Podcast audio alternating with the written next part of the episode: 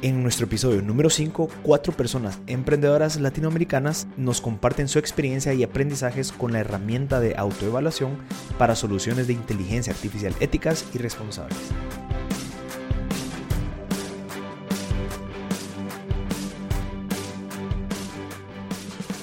Nuestro primer tema será influenciando el ecosistema y desarrollo de soluciones de inteligencia artificial éticas y responsables con Irene Velasco, CEO de Helki.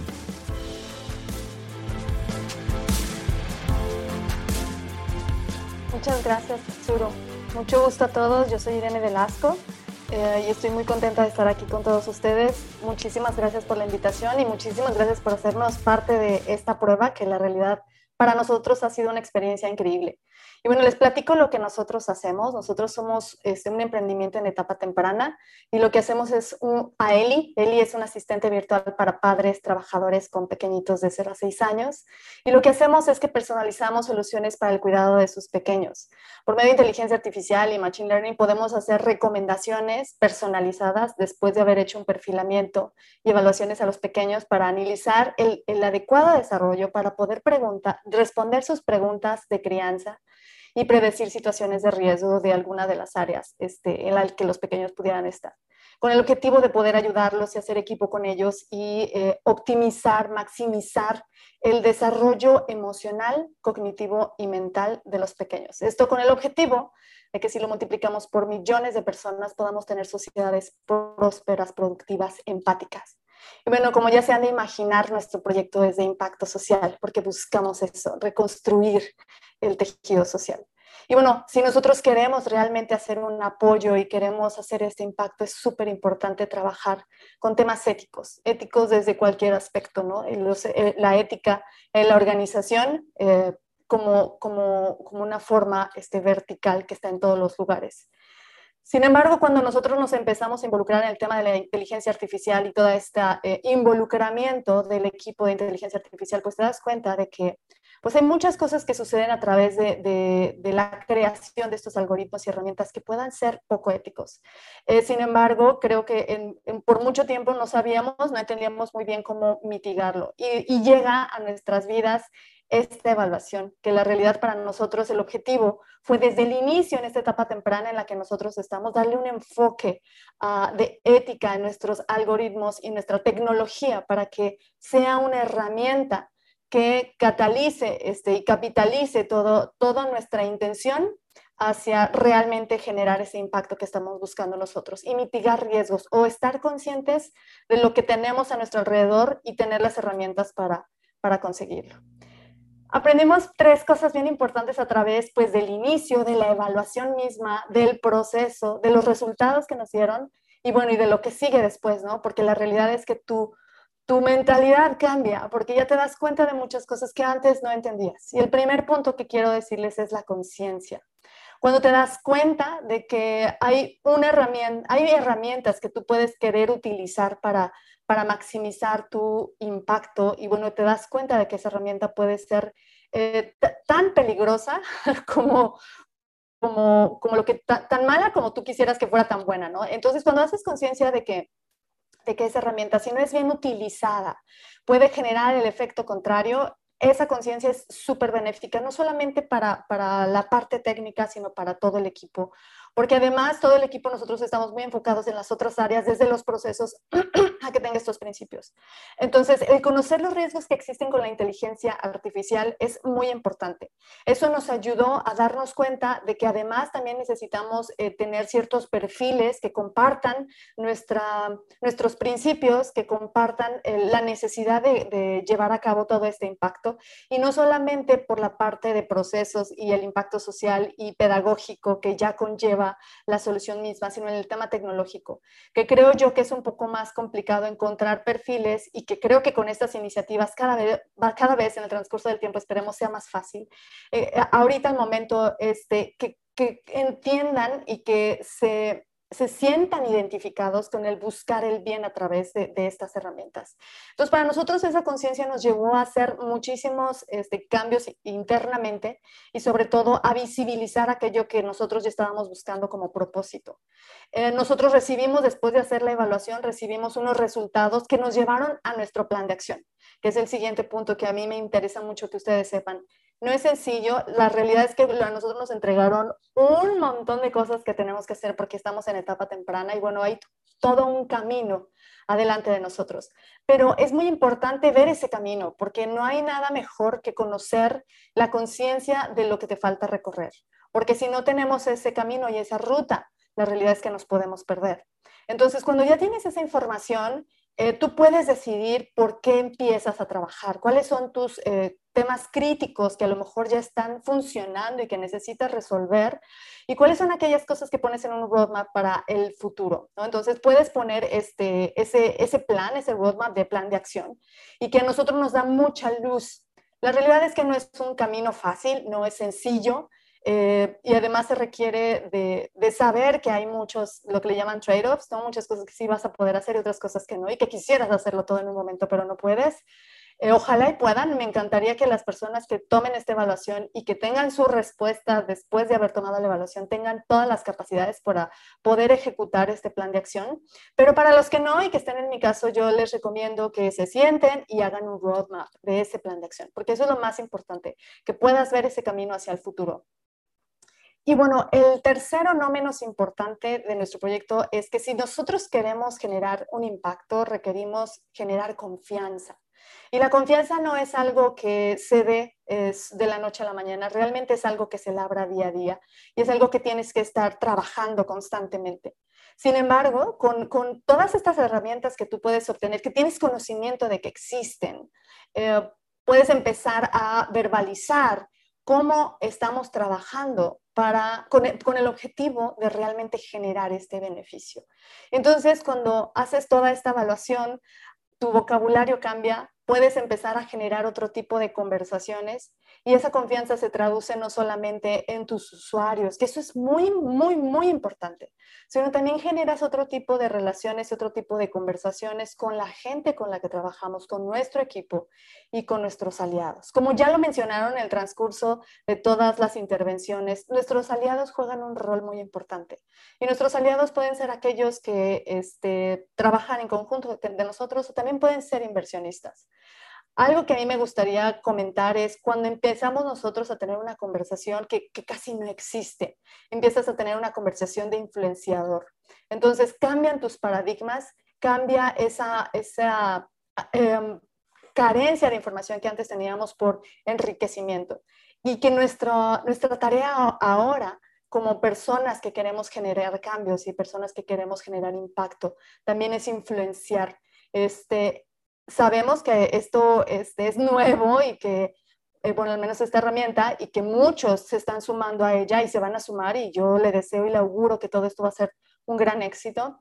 Sin embargo, nosotros como personas y emprendedores que hemos tomado esta este primer, eh, em, primera prueba y primera evaluación, nos toca ser influenciadores, ¿no? Y, y es muy bonito porque te sumas a toda una iniciativa que además es una iniciativa que, que, colectiva, que en esa, en esa colectividad está la riqueza.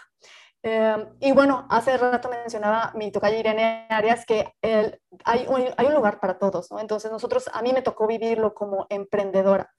Pero la realidad es que yo también soy usuaria de inteligencia artificial con, con muchos otros programas y ya puedo reconocer entre aquellas cosas que, aquellas soluciones que incluyen o no estas em, recomendaciones éticas y donde a nosotros como emprendedores también nos toca influenciar a otros emprendedores para que se sumen a este tipo de prácticas que son positivas y que nos llevan a utilizar herramientas tecnológicas de un real impacto social.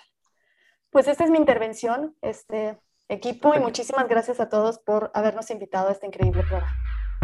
En el segundo tema de este podcast conversaremos con Rafael Figueroa, CEO de Portal Telemedicina, sobre la explicabilidad, justicia y rendición de cuentas en soluciones de inteligencia artificial.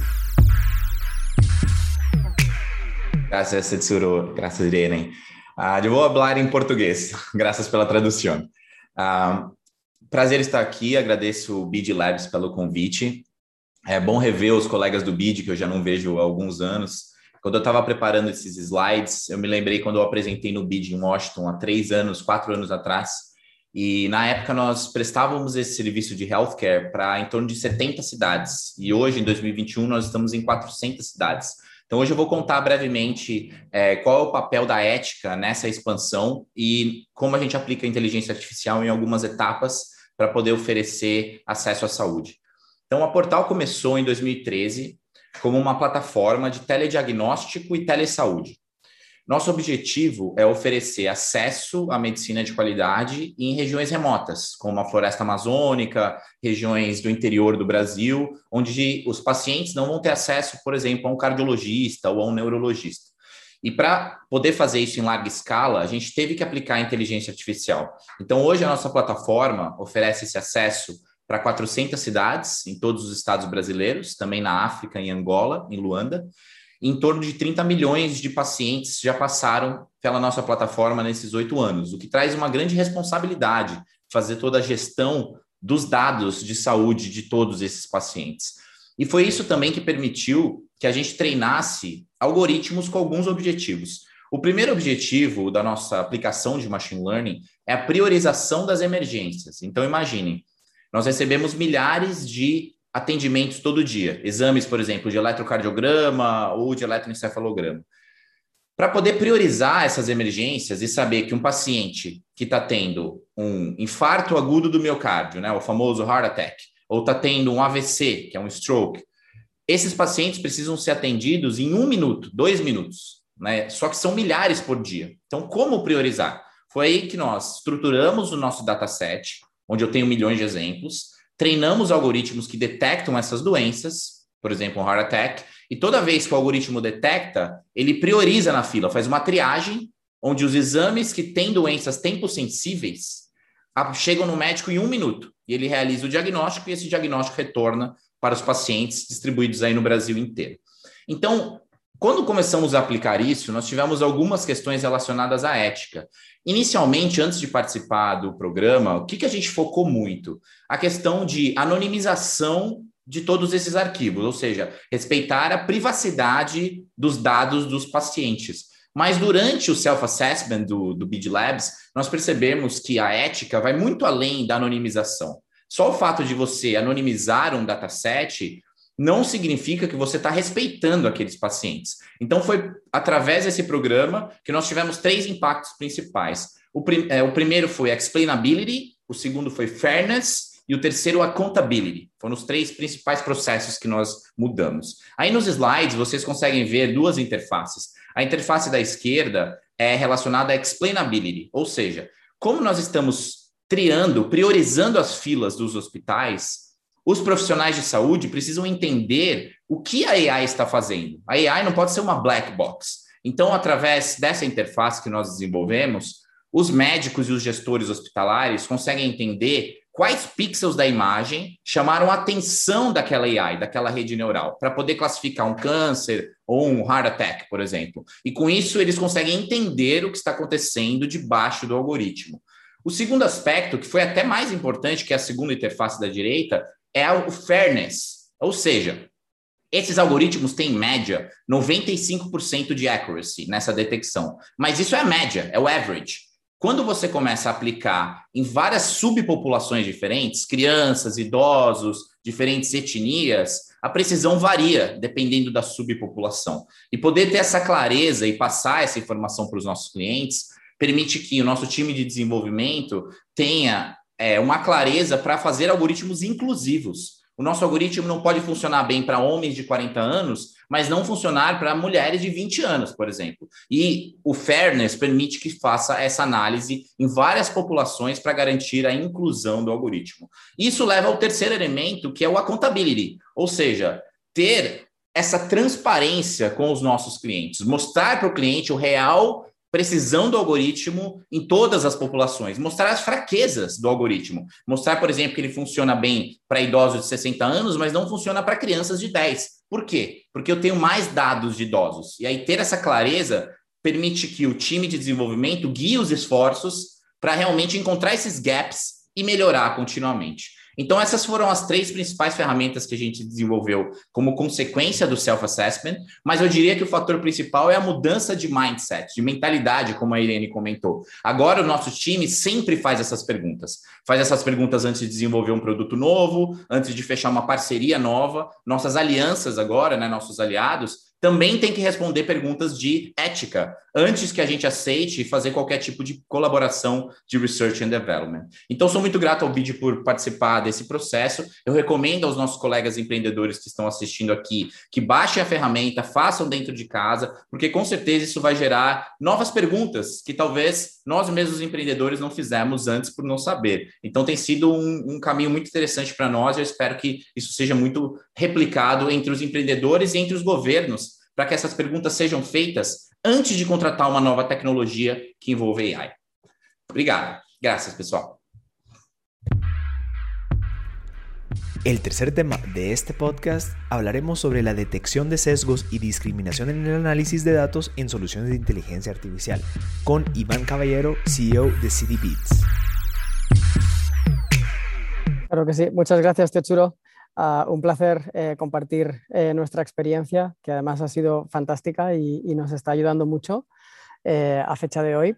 Em, por, poner un poco de, contexto sobre qué es CityBits, CityBits es una, es una startup española de Barcelona. Tenemos dos años y medio de vida em, y nacimos después de un, un, proceso de investigación en colaboración con el Instituto de Inteligencia Artificial Español para identificar eh, posibles, em, posibles problemas sociales y, poder identificarlos en tiempo real para que se pudieran resolver.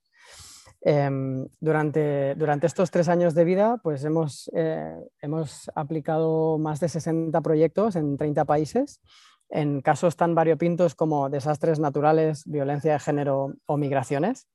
En todos ellos, el, común denominador es que hemos usado eh, procesamiento de lenguaje natural y machine learning eh, para eh, procesar grandes volúmenes de datos basados en texto de diferentes, en diferentes idiomas y de diferentes tipos de fuente de datos. hemos recogido más de 100 millones de voces durante, durante todo este tiempo y lo que hemos hecho ha sido estructurar toda esa información de la manera más, de la manera más más interesante y que, pueda, y que pudiera dar eh, una información lo más accionable posible para poder responder a esas necesidades. ¿no? Como os podéis imaginar, eh, todo esto tiene muchísimos retos a nivel ético. Eh, de hecho, lo que, sí que, lo que sí que creemos que estamos teniendo algo, algo de éxito porque nos damos cuenta de que estamos consiguiendo añadir, ampliar el número de voces en, la toma de decisión, sobre todo en el sector público y en algunos casos en el sector privado, eh, pues bueno, pues si antes se tomaban decisiones eh, con, un, número de voces muy limitado eh, mediante encuestas, por ejemplo, ahora somos capaces de incrementar ese número de voces por, por 100 y en tiempo real, y otro de los, de los beneficios que estamos viendo es que somos alrededor de unos 15 días más rápidos que eh, los medios de comunicación en, detectar una problemática social como pudiera ser hambruna en un barrio de eh, Colombia. Eh, entonces, bueno, bajándolo muy a tierra, lo que hacemos es ayudar a identificar estas narrativas que cambian muy rápidamente, narrativas sociales que, cambian, que, son muy cambiantes y que normalmente están polarizadas para ayudar a comprender cómo se, cómo se puede responder a estas preocupaciones. ¿no? Y en todo este proceso eh, nosotros nos preguntábamos, bueno, ¿qué es ético? Porque claro, es, muy, es como hablar de inteligencia artificial y de ética, es como hablar de, de, algo como muy abstracto, ¿no? Eh, y más en nuestro campo, donde el estado del arte no existe. Eh, se escriben más de 50 papers en, en las disciplinas de procesamiento natural de, de lenguaje y machine learning a, a, la semana. Entonces, el estado del arte va tan rápido que, que, que realmente no sabes a qué te enfrentas. ¿no? Eh, en nuestro caso, desde el principio nos hemos centrado mucho en proteger la privacidad del usuario y aquí pues, bueno, hay una serie de frameworks ¿no? como el GDPR o como el NS aquí en España a intentar entender cuáles son los sesgos de los modelos que creamos, eh, que, son variopintos, porque no, no, son obvios, ¿no? Solo, no solo vienen por los datos o por la falta de datos, también pueden venir por cómo está entrenado, porque hay un, humano que entrena un algoritmo o hay un humano que interpreta esos datos. Entonces, todo eso, todo eso está, sesgado. Em, y el tercer, el tercer punto para nosotros es cómo aplicamos la tecnología a casos de uso que realmente mejoren la vida de alguien, que normalmente eh, nos damos cuenta que la nuestra funciona muy bien en facilitar procesos en toma de decisión con una serie de, información que sea mucho más rápida y mucho más, em, y mucho más amplia. ¿no? Bueno, dicho todo esto, ¿cómo, nos ha ido a nosotros este, todo este proceso? Pues eh, nosotros hemos hecho tres o cuatro eh, sesiones con expertos de gran nivel em, eh, en el proceso de autoevaluación que nos han ayudado a, pues eso, a observar de una manera muy crítica nuestra tecnología. Ya sabéis que todos los emprendedores estamos bastante enamorados de nuestros proyectos y está muy bien tener un sounding board, ¿no? tener un equipo que de alguna manera eh, te, te, trate con cariño y con confianza y que te pueda mostrar o que te pueda llegar a ver cosas que tú, pues eh, por inercias, tal vez no ves.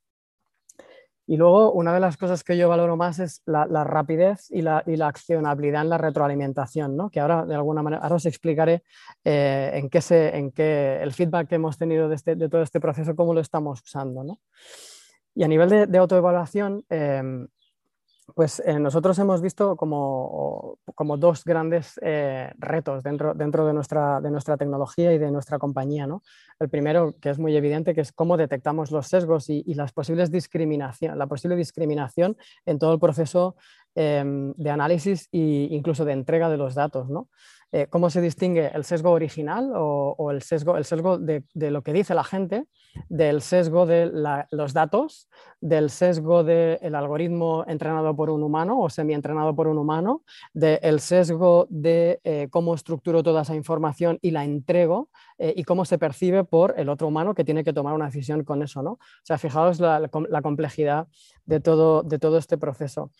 Entonces, nosotros nos hemos centrado mucho en no en resolver los sesgos, tal vez, pero sí en identificarlos, los posibles sesgos, ¿no? Pues, por ejemplo, eh, eh, el, incorporar voces excluidas, ¿no? Pues eh, lo que hemos hecho ha sido desarrollar una serie de piezas de tecnología que nos permiten, a fecha de hoy, identificar en tiempo real eh, cuántos hombres y cuántas mujeres eh, están hablando dentro de nuestros modelos. Y de esta manera podemos normalizar eh, o como mínimo informar de que, oye, pues hay un 70% de voces que son masculinas. a partir de ahí decidamos qué hacemos. ¿no? Incluso voces que no participan. ¿no? Entonces, aquí lo que hacemos es identificar fuentes de datos que pueden ser representativas respecto a, respecto a, esas temáticas. ¿no? Y el segundo punto, que es también muy importante y donde eh, vemos un reto grande, que es cómo que nuestra tecnología se pueda usar mal, eh, que se pueda usar para, para, eh, para manipular o que se pueda usar para, para pues, ganar unas elecciones o en, no sé, en un ámbito político, ¿no? por ejemplo. Y ahí sí que, bueno, estamos trabajando duro eh, para tener un, eh, lo llaman la North Star, ¿no? la, estrella del norte de, la compañía y que de alguna manera eh, podamos evaluar la calidad de las decisiones que se toman con nuestra tecnología. Estamos yendo hacia ahí. ¿vale? Como, como decía Tetsuro, esto es un camino, esto no, es, no, no, se resuelve de la noche al día porque son problemas que además son incrementales. hoy son de una manera y mañana son de otra. ¿no? Bueno, ¿y en qué nos ha ayudado? Eh, pues eh, lo primero es que nos hemos sentido muy acompañados. Eh, todos los emprendedores que abran la sala saben que, supongo que os sentís igual de solos y, y, muchas veces tener confirmaciones con Friendly Fire, con fuego amigo, eh, de, que estás yendo bien, de que, de que, de que, estás yendo en el camino adecuado, pues es, es, muy valioso. ¿no? Luego también nos ha ayudado mucho en ayudar a concienciar a nuestro equipo. Muchas veces tienes el C-Level que está muy, muy, muy convencido de un tema, pero eh, el resto del equipo, pues, eh, pues por, por convicciones o porque no les llega la información, pues no, no, están tan alineados y este proceso de alguna manera nos ha ayudado. ¿no? Y el tercero es establecer una ruta que nos permite crecer eh, y que nos permite crear valor en nuestro negocio, porque yo creo que eso es una de las, de las claves de que este tipo de proyectos funcionen. Em, hay que ser ético, sí, pero esta ética tiene que crear valor en el negocio para los clientes o para los inversores, porque si no, eh, de alguna manera el negocio no, no, es sostenible. ¿no? Y dejadme cerrar ya con un ejemplo de cómo estamos creando valor. Em, Nosotros hace unos meses, eh, en colaboración con la Vicepresidencia de Países del BID, lanzamos Civiclytics, eh, que es una plataforma que identifica el, bienestar y el malestar cívico en toda América Latina, eh, donde la ciudadanía se está expresando y, estamos analizando en tiempo real toda esa información en 26 países, en 5 idiomas, en 14 categorías, como por ejemplo el sistema de salud o la gobernanza o la seguridad alimentaria. Em, y creo que es un, es, un, es, un muy, es un, gran ejemplo de cómo estos datos pueden contribuir al bienestar social. ¿no? no es solo que recojamos esos datos, los estructuremos, los anonimicemos, los pongamos en valor, sino que es que además esos datos pueden ser recogidos por un estudiante, por una startup, por una compañía, por un ayuntamiento, por un gobierno nacional y se pueden usar para, eh, para generar soluciones que resuelvan las problemáticas que se están detectando. ¿no? Eh, se pueden hacer sus propios análisis, pueden integrar nuevas fuentes de datos e incluso pueden dar ideas. ¿no? Y aquí Bit está haciendo un trabajo excepcional que es, bueno, cogemos todos esos datos, los ponemos al servicio en un formato de Data Commons, al servicio de la sociedad, para empoderar a la ciudadanía y que de alguna manera eh, puedan generar soluciones eh, a, medio, eh, a corto o medio largo plazo y, ayudar a, que la, sociedad de alguna manera sea un poco más responsiva. Y hasta aquí mi intervención. Os agradezco un montón haberme invitado a, compartir la experiencia. En el cuarto tema de este podcast conversaremos con Jesús Cepeda, CEO de OS City, sobre la importancia de reforzar la democracia a través de soluciones de inteligencia artificial. Gracias, Tetsuro. Eh, bueno, primero, eh, encantado y honrado de, ser, de ser una de las cuatro startups que nos invitan aquí a, compartir la, experiencia después de que ya nos habían agregado valor con la autoevaluación ética, que nos permitan aquí platicar y, conversar de la experiencia es, un honor. Ah, creo que mucho de lo que, de lo que quisiera compartirles ha sido de alguna manera ah, tocado en temas por, por Irene, por Rafael y por Iván, comparto mucho el sentimiento de comunidad y el de sentimiento de sentirnos acompañados en, un área que es, que es nueva, ¿no? GovTech como tal eh, se siente cada vez como, como más aceptado, como si fuera una industria o como un mercado, pero luego hablar dentro de GovTech de herramientas como blockchain o la inteligencia artificial ética es todavía más, más solitario el camino, ¿no? Entonces, contar con el BIT, con el BitLab y el acompañamiento que nos han hecho con la autoevaluación ética ha sido un gran honor. Y ahora sí, como un, breve contexto, City es una startup eh, de México y Argentina. Eh, los socios estamos en ambos países y estamos distribuidos alrededor de América Latina y nos enfocamos a ayudar a las autoridades a proveer servicios digitales centrados en el ciudadano. Y ahí es en donde está el catch, ¿no? Primero, la parte en la, en la manera en la que nos centramos en el ciudadano es proveyéndoles identidad digital en blockchain. Y si todo empieza a girar alrededor de la identidad del ciudadano, podemos empezar a facilitar el camino con inteligencia artificial, desde la participación, como por ejemplo reporte de algún servicio público y detectarlo automáticamente con inteligencia artificial, un parque descuidado, un bache, una calle, etcétera, situaciones incluso, o, su sentimiento desde el procesamiento del lenguaje natural, cómo están respecto de ciertos temas las perspectivas ciudadanas en una cierta área pública y además reconocer sus propios documentos para, para agilizarles el trámite de alguna licencia o de algún permiso meternos en esas áreas desde la perspectiva previa a la autoevaluación ética que hicimos con ustedes era para nosotros social good, hacer el bien, ser más eficientes, ser más convenientes, reducir procesos burocráticos, eficientando el proceso, ahorrando costos, ahorrando dinero, en general ahorrando burocracia. Pero ¿qué empezamos a darnos cuenta? Primero, que teníamos un montón de falta de conocimiento en el posible sesgo de nuestros algoritmos. Segundo, que quizás indirectamente o sin, eh, inintencionadamente, sin, sin tener realmente el propósito directo de hacerlo, podríamos estar invadiendo la privacidad o cayendo en exclusión o discriminación inadvertida. No sabíamos de estos conceptos y, y, nos dimos cuenta que capaz los estábamos promoviendo más allá de cuidando. Y también en nuestros procesos de contratación, nuestro cliente final es una autoridad municipal, estatal, federal o nacional y, no sabíamos si estábamos realmente responsabilizándolos a ellos o a nosotros, entonces estructurarnos legalmente de una manera más consistente, más robusta, ah, más justa en, un cierto sentido, empezó a, abrirnos la mente y a decirnos, oye, pensemos más allá del social good, pensemos más allá de esa conveniencia, de esa confianza, de ese sentir eficiente en el interactuar con gobierno, al sentir más democrático, al sentir más justo. Es, decir, nos fuimos de una empresa 100% social good con, con, tecnología como inteligencia artificial a irnos a una empresa que piense en el be fair. ¿sí? Si puedo yo resumir muy práctico el problema que tratamos de resolver en, en OS City, es cómo la democracia está sufriendo, ¿no? Cómo cada vez más los ciudadanos o la sociedad tenemos unas expectativas que son muy distantes de cómo estamos acostumbrados a que nos sirva gobierno. Y con lo que estábamos resolviendo, con lo que estábamos proveyendo de, tecnología, la perspectiva era reforcemos la democracia. Bueno, no podemos reforzar la democracia si no somos justos, si no entendemos al be en donde nos aseguremos de que en nuestros algoritmos, en nuestra participación, hay más igualdad, hay más inclusión, hay más diversidad, hay imparcialidad y no caemos sobre todo en conceptos como los que ya mencionaba de discriminación inadvertida. Entonces, gracias a, tener esto en mente, la empresa, como, como, como se acordarán, por ejemplo, de aquella película eh, de, de, Fast and Furious, ¿no? Cuando se va uno por la derecha y otro por la izquierda y así. Bueno, creo que eso le pasaba a OS City, ¿no? Pudimos haber agarrado un camino que quizás creara problemas democráticos más que soluciones a, a la democracia que queremos hacer. Y gracias al haber participado en Fairlack y a esta autoevaluación, se ponen todas las cosas sobre la mesa, se ponen a discusión las soluciones que estábamos creando y ahora todo lo que hacemos lo hacemos sí, con, continuando la línea de social good, pero mucho implementando la línea de Be Fair, ¿no? Entonces eso lo agradecemos porque eso creo yo que a las soluciones que le vamos a proveer a los gobiernos les reduce incluso el riesgo político a, a, la parte interna de gobierno, pero además le aumenta la posibilidad participativa y democrática y de bienestar que buscamos para la sociedad. En nuestro último tema de este podcast hablaremos con Mara Balestrini, consultora de productos y servicios de BitLab, sobre cómo juntos podemos definir el estándar de soluciones de inteligencia artificial éticas y responsables. Muchas gracias, Tetsu, y muchas gracias a, los y las emprendedoras que nos contaron la experiencia con la matriz de autoevaluación ética.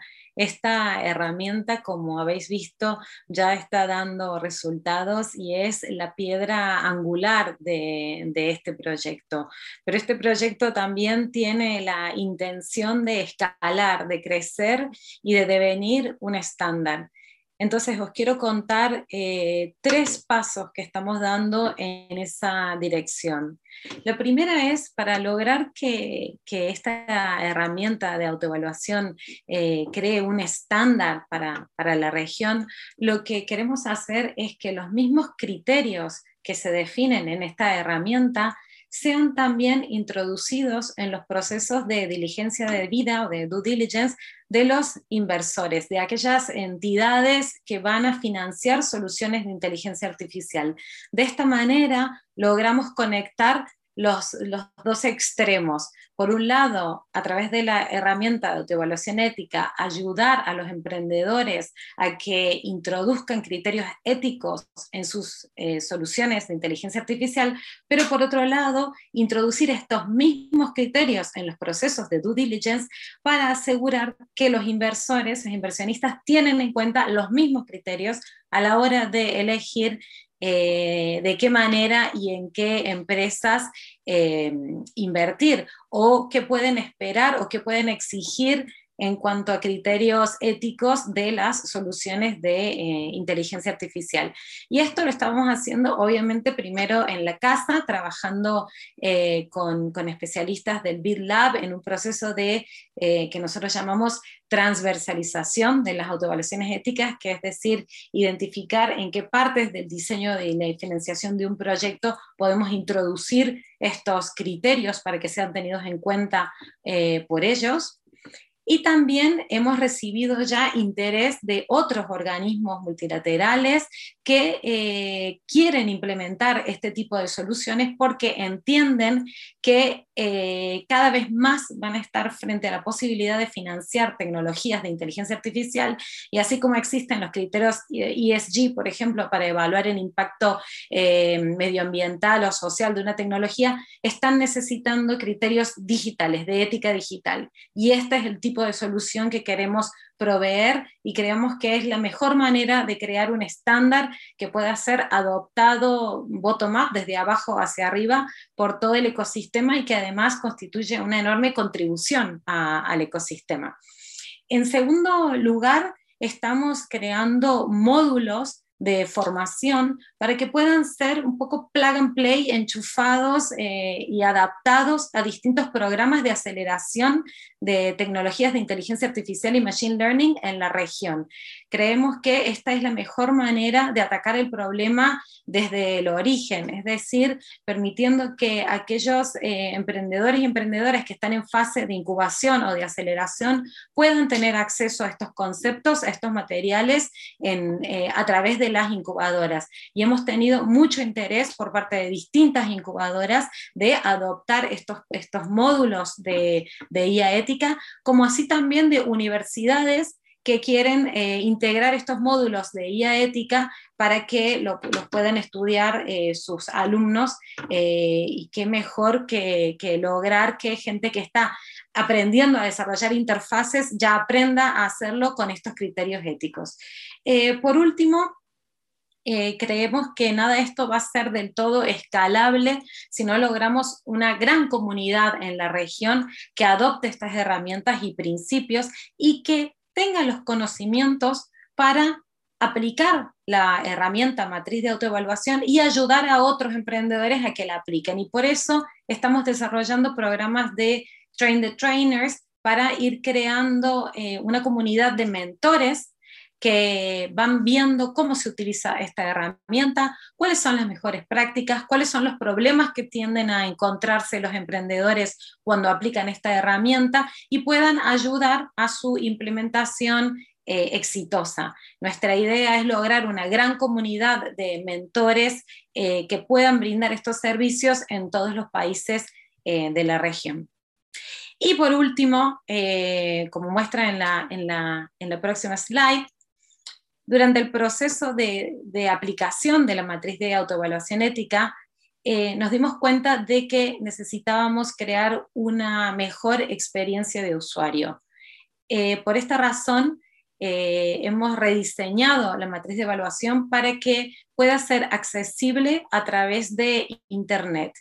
Em, como podéis ver aquí, en, próximamente la matriz de autoevaluación va a estar disponible a través de una URL, un enlace online, que va a permitir a los emprendedores y las emprendedoras de loguearse y responder a las preguntas de manera muchísimo más sencilla, eh, online, e ir registrando esas eh, respuestas y logrando también visualizar cómo progresan a medida que van adoptando las mejoras que la propia matriz de autoevaluación les ha ido mostrando. ¿Por qué hacemos esto? Porque creemos que la autoevaluación es un proceso continuo es, un, horizonte eh, al que queremos llegar, ese de la IA ética, y queremos crear una interfaz que permita a la gente ir haciendo esto de manera sostenida con el tiempo, ir testeándose eh, de manera recurrente